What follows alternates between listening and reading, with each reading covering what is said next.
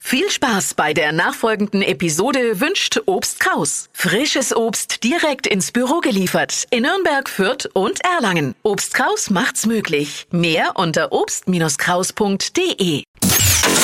Hypes, Hits und Hashtags. Flo Kerschner Show Trend Update. Es wird bunt diesen Herbst. Ein absolutes Make-up-Must-Have für unsere Augen. ne? Und zwar bunte Mascara. Also Mascara ist das, was auf die Wimpern draufkommt. Ähm, und normalerweise trägt man da ja immer schwarze Wimperntusche und das passt ja Mhm. auch immer dazu. Aber für diesen Herbst sind bunte Farben angesagt.